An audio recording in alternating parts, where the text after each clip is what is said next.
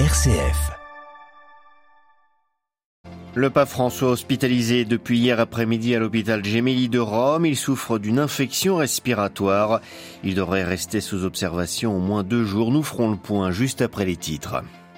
Une victoire pour le Vanuatu et les petits États insulaires menacés par le changement climatique et la montée des eaux.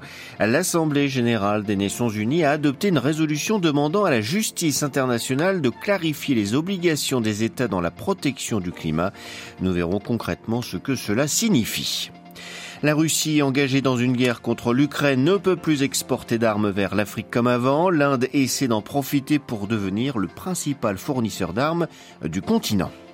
Les habitants du Haut-Karabakh, coupés du monde depuis plus de trois mois, ces Arméniens voient leurs conditions de vie se détériorer grandement. C'est ce que nous verrons dans notre dossier à suivre à la fin de ce journal. Radio Vatican, le journal, Xavier Sartre.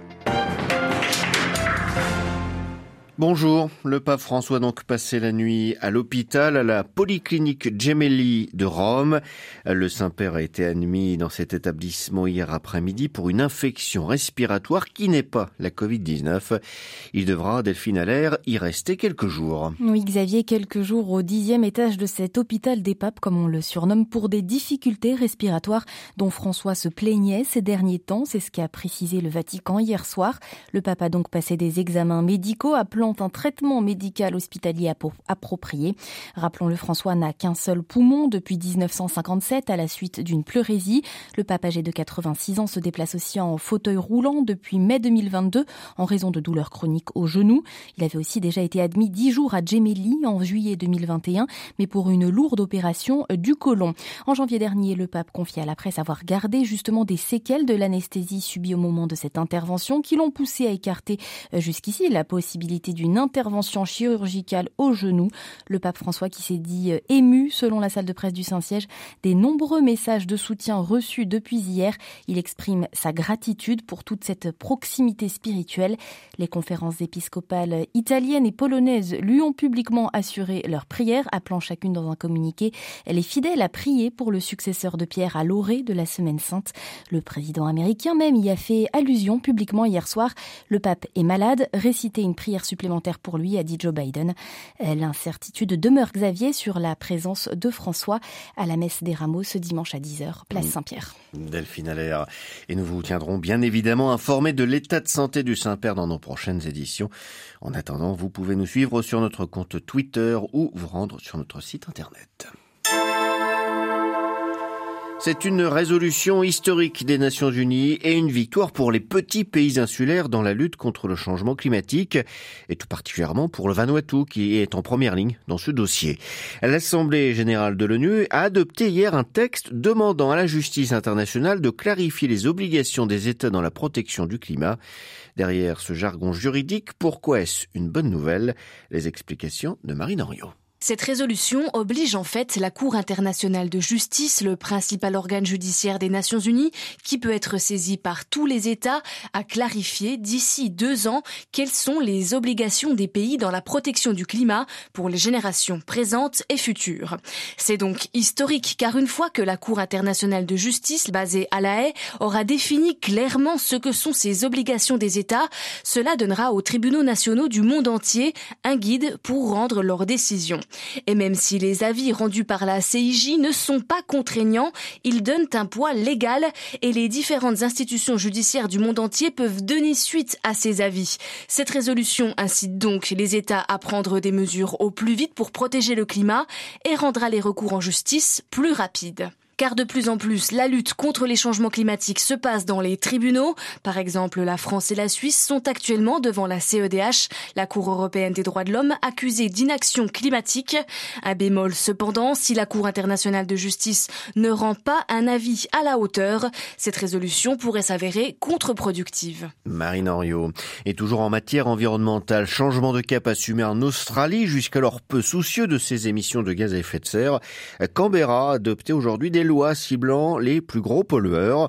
Les mines de charbon, les fonderies et les raffineries devront réduire leurs émissions d'environ 5% par an.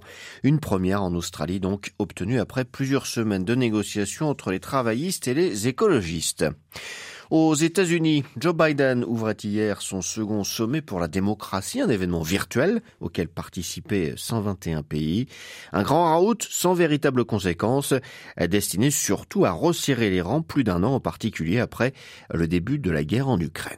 À New York, Loïc Loury. Il y a des signes réels que le vent a tourné vers plus de démocratie dans le monde. Voilà ce qu'affirmait Joe Biden au premier jour de ce sommet. Washington en aura profité pour débloquer une enveloppe de près de 700 millions de dollars destinée à promouvoir la tenue d'élections libres, la liberté de la presse ou la défense des droits humains. Si l'intention est louable, l'impact réel de ce rendez-vous semble plus discutable. Cette édition du sommet, assure le président américain, doit permettre de tenir la Russie pour responsable de la guerre en Ukraine et de montrer que les démocraties sont fortes et déterminées. De belles formules, mais peu d'engagement concret face aux appétits russes et chinois, sans compter les critiques qui visent certains régimes bien plus démocratiques comme l'Inde ou Israël. L'optimisme de Joe Biden, à vrai dire, est loin d'être partagé. Nous voyons de plus en plus de despotisme et de moins en moins les lumières, a dit le secrétaire général des Nations Unies. New York, Loïc Loury, Radio Vatican. Et concernant l'Ukraine, il y a quelques semaines, le pape s'inquiétait de leur sort. Hier, les autorités ukrainiennes ont annoncé que les moines de la lore des grottes de Kiev ne seront pas expulsés par la force. Le célèbre monastère héberge le siège de l'église orthodoxe ukrainienne, soumise au patriarcat de Moscou avant l'invasion russe. Elle a annoncé depuis sa rupture avec l'église orthodoxe russe. Avec la guerre en Ukraine, les usines d'armement russes sont mises à rude épreuve pour remplacer les équipements perdus depuis le début du conflit. Moscou a donc de plus en plus de mal à exporter son matériel militaire et certains pays comme l'Inde tentent d'en profiter. New Delhi essaie de vendre ainsi ses armes à plusieurs pays africains, clients traditionnels de la Russie. Les précisions à New Delhi d'Emmanuel Derville. L'Inde n'a pas attendu le début de la guerre en Ukraine pour augmenter ses exportations d'armement. Depuis quatre ans, ses ventes ont dépassé le milliard d'euros et New Delhi tente maintenant de prendre des parts de marché à l'industrie russe. Mercredi, l'armée indienne a mis en scène une opération fictive à Pune devant un parterre d'officiers et de dirigeants de 31 pays africains. Ces dernières années, des nations comme l'Égypte ont manifesté leur intérêt pour le matériel indien moins cher que les équipements occidentaux. Mais l'armée indienne hésite à acheter des systèmes fabriqués dans son propre pays. L'industrie nationale développe des chars, des hélicoptères et des avions de chasse. Leur manque de fiabilité effraie les militaires qui préfèrent importer. Le gouvernement indien persiste malgré tout dans ses efforts pour moderniser son industrie de défense. Il veut réduire les importations pour affirmer son indépendance nationale, mais aussi endiguer l'influence de la Chine en Asie et en Afrique. New Delhi, Emmanuel Derville pour Radio Vatican. Ouverture d'une enquête pour homicide à Ciudad Juarez après la mort de 39 migrants mardi. Selon la procureure spécialisée en matière des droits de l'homme, aucun des fonctionnaires ni aucun des policiers de sécurité privée n'ont réalisé la moindre action pour ouvrir la porte aux migrants qui se trouvaient à l'intérieur du centre de détention où ils avaient allumé un feu. Huit responsables présumés ont été identifiés. La justice mexicaine dispose d'une vidéo qui montre que les gardes n'ont pas bougé donc pour aider les détenus qui mouraient asphyxiés. Guillermo Lasso, le président équatorien, bientôt jugé pour détournement de fonds par le Parlement.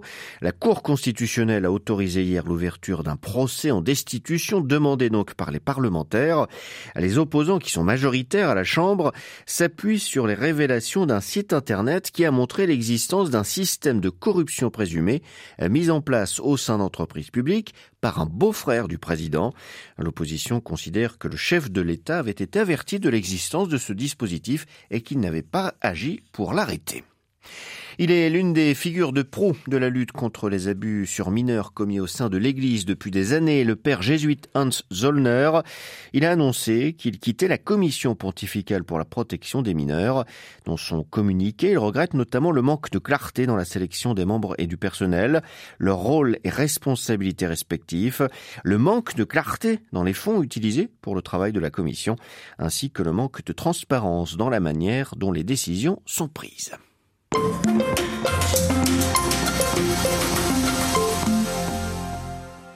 L'Arménie craint un génocide dans le Haut-Karabakh. Le président arménien, le premier ministre arménien Nicole Pachignan en appelle aux Nations Unies. Il a chargé son ministre des Affaires étrangères de commencer des négociations avec le haut commissaire pour les réfugiés afin de coordonner au moins l'évacuation des Arméniens vivant dans ce territoire. Peuplé majoritairement d'Arméniens, le Haut-Karabakh a fait sécession de l'Azerbaïdjan lors de l'effondrement de l'Union soviétique et par deux fois, Bakou a voulu reprendre ce qu'elle estime être sien. Des faits dans les années 1990, l'Azerbaïdjan a vaincu Erevan lors d'une guerre éclair à l'automne 2020, reprenant au passage de nombreuses parcelles de l'enclave arménienne. Depuis, et malgré un cessez-le-feu, Bakou poursuit discrètement l'offensive. Depuis la mi-décembre, de soi-disant militants écologistes azerbaïdjanais bloquent la seule route reliant l'Arménie aux 120 000 Arméniens du Haut-Karabakh, qui se retrouvent ainsi plongés dans une profonde crise humanitaire. Anita Kachatourova est membre du Sevipol à l'Université libre de Bruxelles. Elle est spécialiste des relations entre Erevan et Bakou.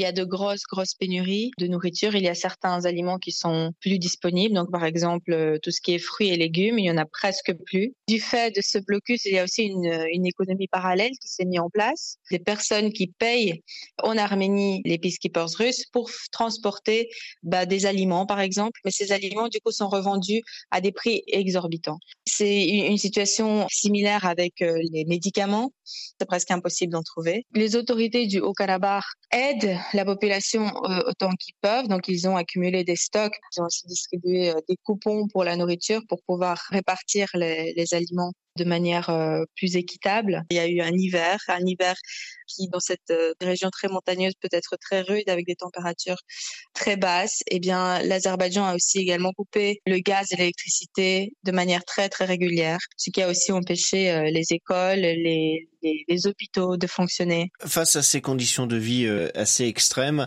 comment réagit la, la population du Haut-Karabakh? Aujourd'hui, il y a des messages qui émanent du Haut-Karabakh de résistance, euh, d'affirmation de l'identité arménienne. Il y a des petites poches de population qui se sont rassemblées, qui ont été jusqu'à la route contrôlée par les peacekeepers russes pour demander que le, le blocus soit levé. C'est une population qui est complètement enclavée, complètement encerclée par l'armée azerbaïdjanaise. Et donc, ils vivent dans une peur constante, une atmosphère euh, de terreur qui est instrumentale pour le, le régime de Bakou, puisqu'il y a une, volonté de pousser les Arméniens à fuir. Ça peut se faire de différentes manières, vous voyez, parce que l'Azerbaïdjan attaque aussi, donc utilise la force militaire pour faire fuir les villageois. Ils ont soit la possibilité d'être déplacés internes dans le Haut-Karabakh, soit ils, fuient vers, euh, vers l'Arménie où ils ont plus euh, d'opportunités. À titre personnel, j'ai peu d'espoir que la situation trouve une issue euh, favorable pour les Arméniens du Haut-Karabakh. Le, président Aliyev, le président de l'Azerbaïdjan, proposait tout simplement à ces gens d'acquérir la, la, nationalité azerbaïdjanaise et donc potentiellement de, rester dans cette région. Est-ce que pour les habitants du Haut-Karabakh, il est essentiel de préserver leur identité arménienne? C'est clairement impossible. Il faut savoir que depuis le conflit entre l'Arménie et l'Azerbaïdjan dans les années 90, il y a eu un exil de la population arménienne de l'Azerbaïdjan et euh, depuis euh, les années 90, il n'y a plus d'Arméniens qui vit en Azerbaïdjan. En plus de ça, l'Azerbaïdjan a vraiment mis en place vraiment une politique euh, d'arménophobie, de racisme anti-arménien promue par le président lui-même. Donc c'est vraiment un racisme institutionnalisé. La guerre de 2020 n'a pas arrangé les choses puisque après la guerre de 2020, vous aviez une résurgence comme ça d'un patriotisme militariste très très fort. Ça lui a permis de consolider son pouvoir et consolide son pouvoir sur cette politique euh, arménophobe. Il y a eu ce parc des trophées qui a été construit à Bakou, par exemple, qui exposait le matériel militaire arménien capturé euh, lors des combats pendant la guerre des 44 jours, mais aussi des mannequins de soldats arméniens absolument hideux, avec euh, des traits forcés du nez arménien, de ces caractéristiques qui sont attribuées euh, aux Arméniens en Azerbaïdjan. Et, ce sont des enfants qui sont venus dans ce parc-là pour jouer avec ces, mannequins. Il y, a, des photos absolument étonnantes. Pour répondre à votre question, non, les Arméniens ne voient pas pratiquement comment une vie au sein de l'Azerbaïdjan en tant que citoyen azerbaïdjanais serait possible. Anita Kachato, membre du Sevipol de l'Université libre de Bruxelles, était ce matin l'invité de Radio Vatican.